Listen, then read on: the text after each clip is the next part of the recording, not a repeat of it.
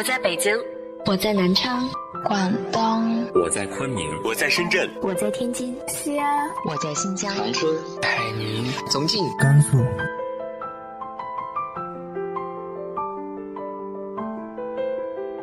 这里是 FM 幺八零八四，昨天的你的现在的未来，我是主播背着吉他的蝙蝠女侠。无论你在哪儿，这里都有我的温暖等你。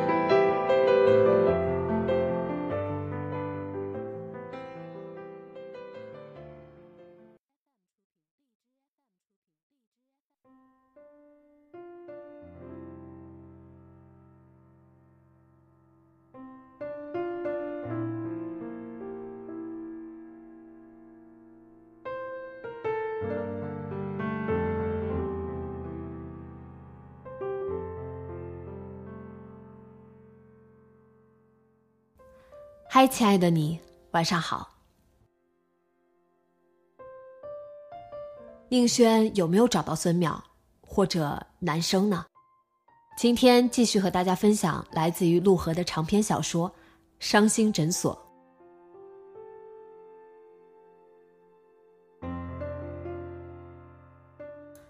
宁轩一直追到别墅区外面的路上，空旷的郊区马路上不见一个人影。也没有汽车驶过，只有三只乌鸦在寒风中飞过暮色笼罩的天际。那个家伙也走得太快了吧？宁轩死了心，朝停在前面路边的车子走去。没找到男生，如果他有意躲起来，事情就棘手了。宁轩给调查公司打了个电话，对方回复会尽快找到男生，一有消息就通知他。那副笃定的语气，仿佛每个人都可以被 GPS 迅速定位。怎么办到的？宁轩没有多想，他的工作每天都在直面人心的秘密和隐疾，好奇心早就接近枯竭了。他收起手机，发动引擎，驾车驶上主路。转过路口，途经别墅区的侧门时，宁轩发现了孙淼。他背着包，沿着马路牙子飞快的走着。原来这个家伙故意不按常理出牌，舍近求远，从这边走，就为了躲开我吗？至于吗？宁轩有些难过，透过挡风玻璃望着孙淼决绝的背影。他迎着凛冽的冷风，在暮色中昂首阔步，难道是想靠双腿走回城区？宁轩稍稍犹豫。随即降低车速，轻按喇叭。孙淼转过头往车里瞄了一眼，旋即往后跳开。你去哪里？我送你吧。不用。孙淼干脆的拒绝，看着宁轩的目光中透着冷冰冰的警觉和敌意。这边没有出租车过来，地铁站也远着呢，天马上就黑了，这边又这么偏僻。没事，劫财劫色我都不怕，有劳费心了。孙淼语气冷淡，大步往前走，凌乱的碎发被风吹着竖起来，活像一只炸了毛的猫。这么多年过去，这个家伙还是和以前一样又臭又硬，没有半点长进，都三十一岁了，还像叛逆期的少女似的，这青春期也太长了点。宁轩忍着满腹牢骚，慢慢开车跟着，可是这样下去也不是办法。你是不是很怕见到我？他决定冒险刺激一下孙淼，怕我提起什么你不想提起的事儿。这些年你去哪儿了？孙淼咬着嘴唇，狠狠盯着他看。宁轩暗自吸口气，顶住他的目光。还略带挑衅的笑了笑，怎么跟不欢而散的旧情人重逢似的？他在心里苦笑。既然这么热心，那就送我去地铁站吧。孙淼忽然一把拉开车门，宁轩赶紧踩下刹车。孙淼解下登山包，扔进副驾驶座，略带鄙夷的打量着这辆白色双座跑车。呵，宝马 Z 四，真阔气。开着这种车四处招摇，才要担心被劫财劫色呢。不是我的车，我连车牌都……不过孙淼对宁轩的解释毫无兴趣。开后备箱。他直截了当的打断宁轩，转身往后面走。既然提起话头，就听人把话说完。宁轩恼火的在方向盘上拍了一下，打开后备箱。透过后视镜，他看见孙淼从地上提起一个黑色吉他盒。看来这些年他一直靠弹吉他、唱歌谋生，也是理所当然的事。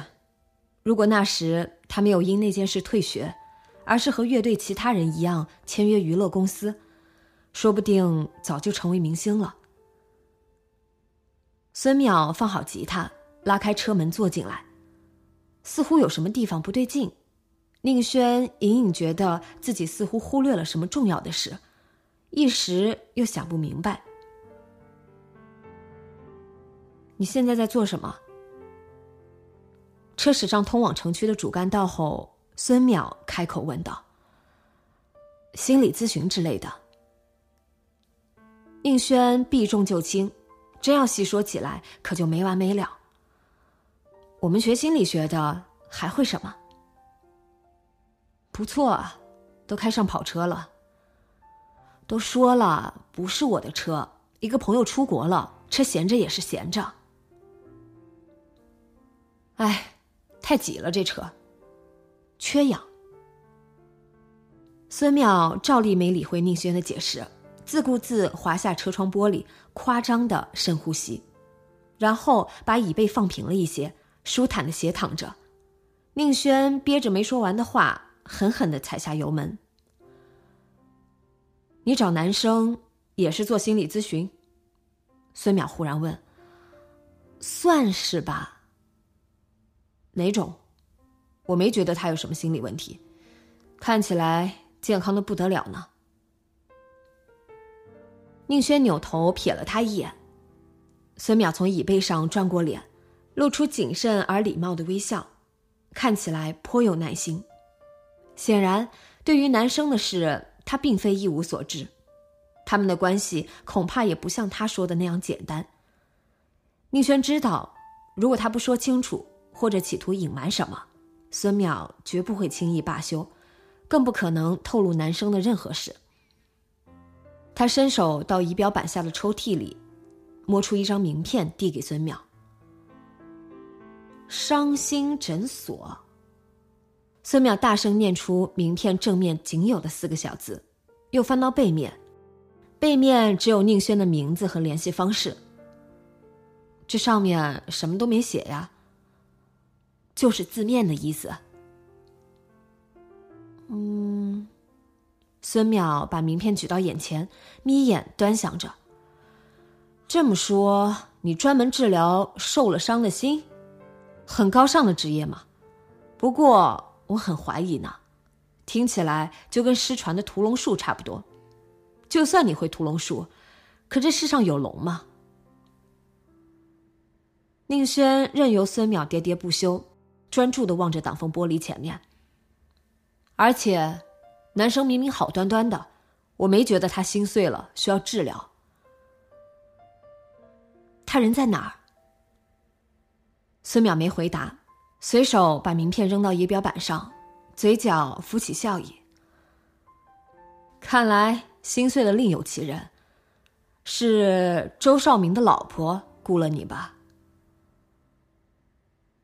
有什么东西从脑海里一闪而过，宁轩一脚踩下刹车，孙淼猛地往前冲，额头差点撞上挡风玻璃，车在空荡荡的马路中央停下来。那个吉他盒，在别墅门前遇到他的时候，孙淼没有背着吉他，那么哪来的？唯一合理的解释是，他后来又回去了，去拿吉他。宁轩一直没有察觉，可能是因为他太熟悉孙淼，没有什么比孙淼背着吉他更让他觉得理所当然的。宁轩双手握着方向盘，慢慢转过头。你就是男生。孙淼轻巧的一歪脑袋，甩了甩一头乱发。没见过这么不敬业的小三吧？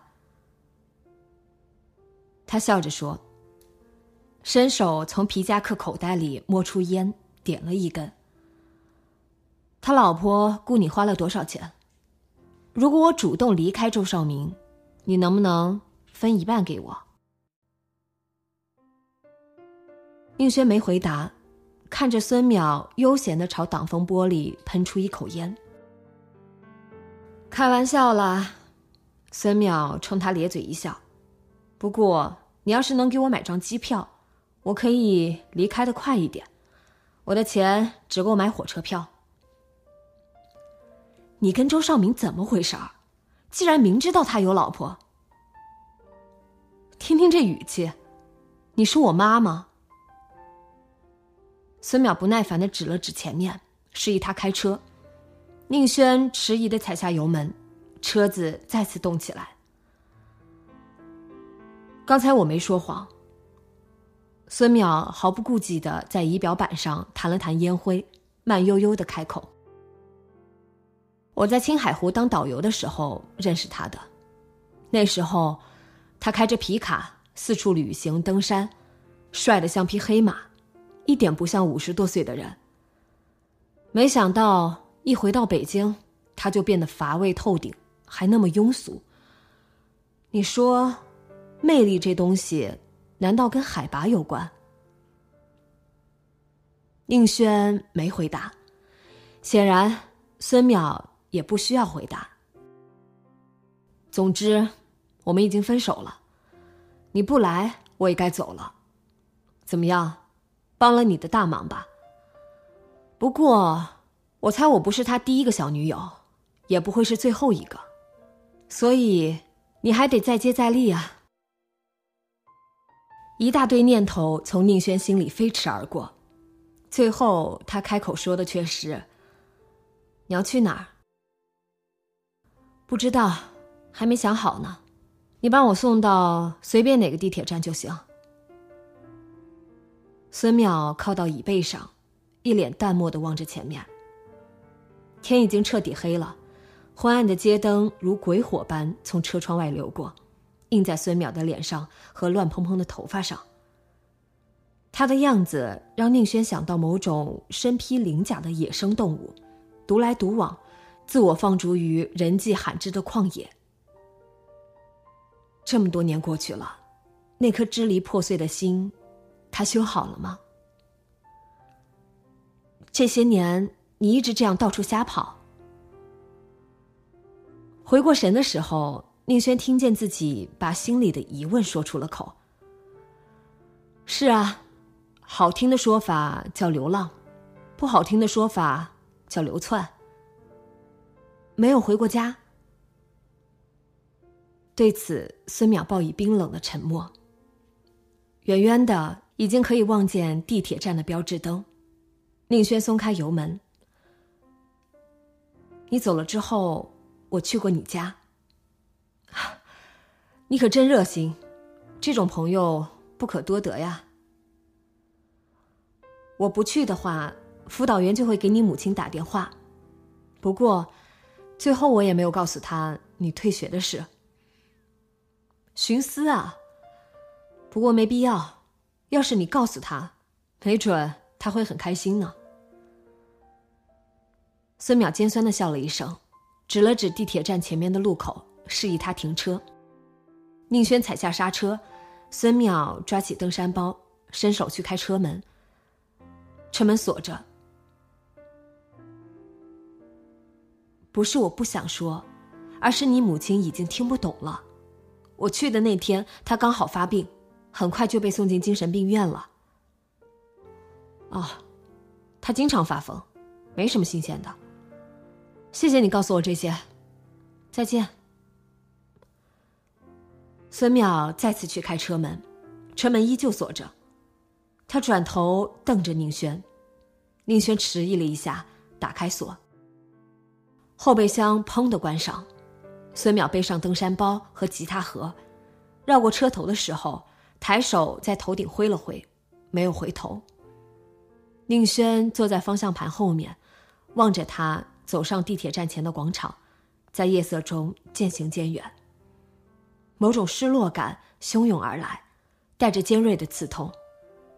他知道，如果这一次再任由孙淼离开，他恐怕会就此彻底消失。不管去哪儿，他都将永远在无边的夜色里游荡，永远漂泊于正常生活的边缘地带。哪怕只是暂时留下他，暂时把他的心拴在一个地方，也好过眼睁睁看着他沉没在黑夜里。这是唯一的、最后的机会。宁轩打开车门，追上去。喂！听到喊声，孙淼停下脚步，犹疑的转过身。宁轩冲他笑了笑，迈着轻快的步子走过去。干嘛？孙淼嬉笑着：“不会想跟我吻别吧？你不是想要机票吗？我买给你吧。”孙淼打量着他，目光警觉。无事献殷勤，有什么企图？一张机票而已，好歹朋友一场嘛。是怕我反悔去找周少明吧？买张机票，好让我滚得快一点。算是吧。宁轩说着，不经意的伸手接过他的吉他盒。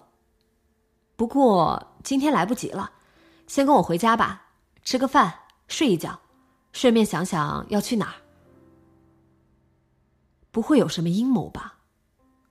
被宁轩推着走回车子的时候，孙淼还在念叨着。要敢骗我，有你好看。很温馨嘛。孙淼穿上宁轩递给他的拖鞋，自顾自穿过餐厅，环顾四周。原来正常的幸福人生是这样的，窗明几净，井井有条。宁轩走过来，把吉他放在沙发旁边，朝他肩上的登山包伸出手。孙淼解下包，扬手往他怀里一抛。你什么时候也喜欢这些小玩意儿了？孙淼凑近电视上方的搁架，拿起紫水晶原石和古瓷娃娃瞧了瞧，又把墙上的拍立得照片小相框挨个看了一遍。怎么都是风景照？不应该拍点生活照吗？你老公呢？有孩子了吗？宁轩没回答，把登山包放到卧室里，又走出来。那些东西都是许幻的。这房子是我们俩合租的。他停顿了一下，抬眼直视孙淼。我结过婚，又离婚了。细节我不想说。一丝阴影从孙淼脸上一掠而过，只是短短一瞬。随即，他咧嘴笑起来。所以，这不是什么正常的幸福人生，只是两个单身女人的无聊生活。哎，那我就不客气了。说话间，他已经踢了拖鞋，蹦到沙发上，接着三下两下脱掉皮夹克，仰面摊成大字，一系列动作流畅神速，看得宁轩目瞪口呆。喂。有酒吗？没有。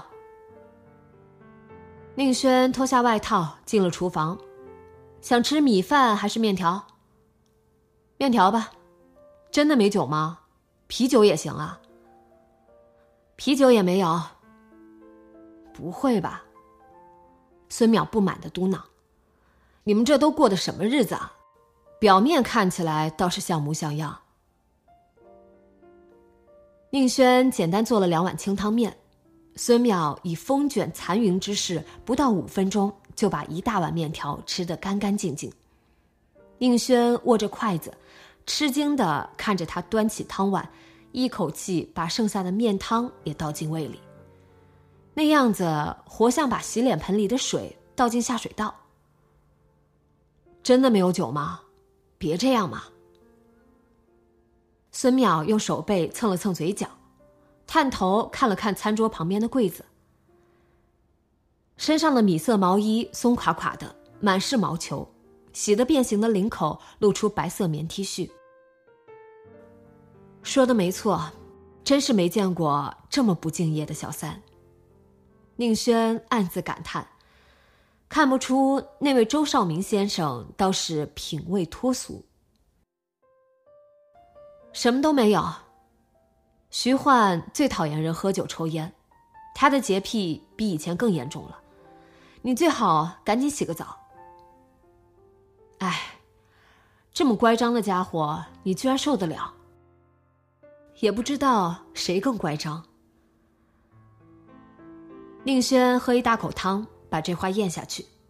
抬起头时，孙淼已经回到沙发上，重新摊成大字，一条腿伸在茶几上，脚上的灰色袜子破了个洞，拇指赫然戳在外面。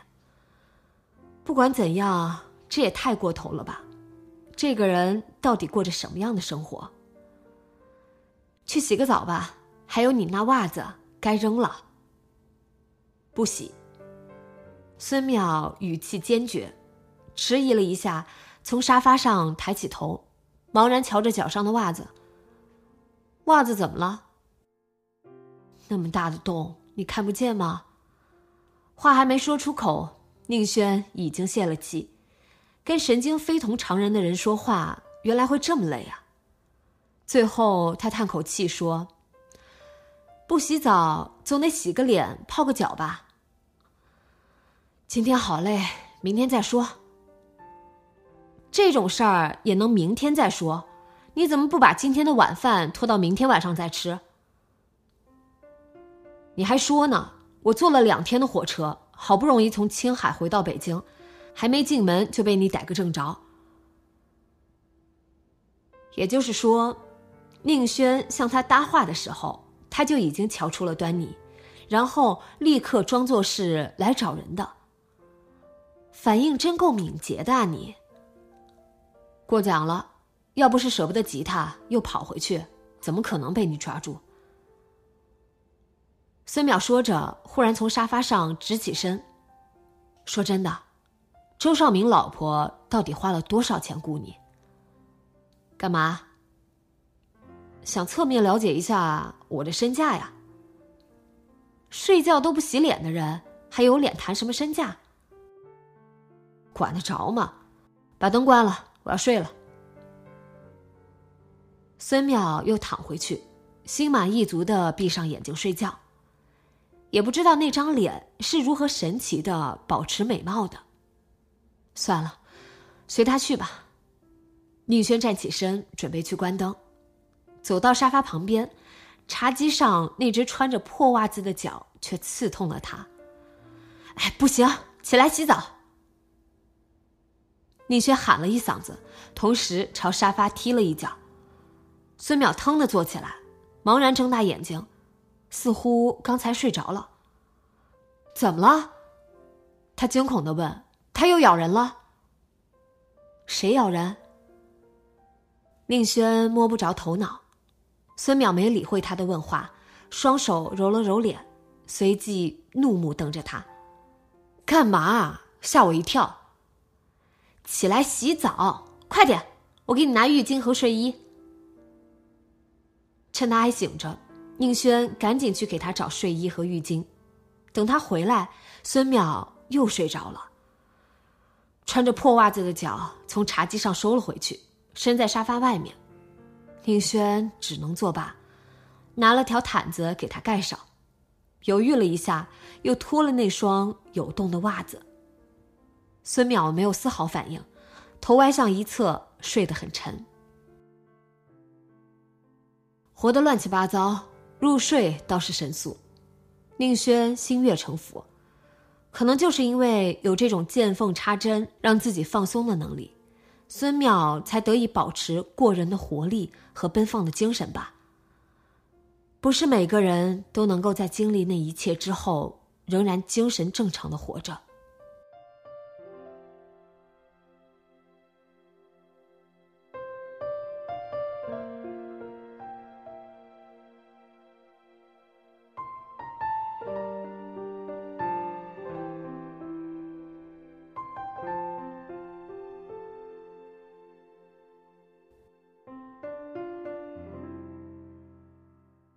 孙淼到底经历过些什么？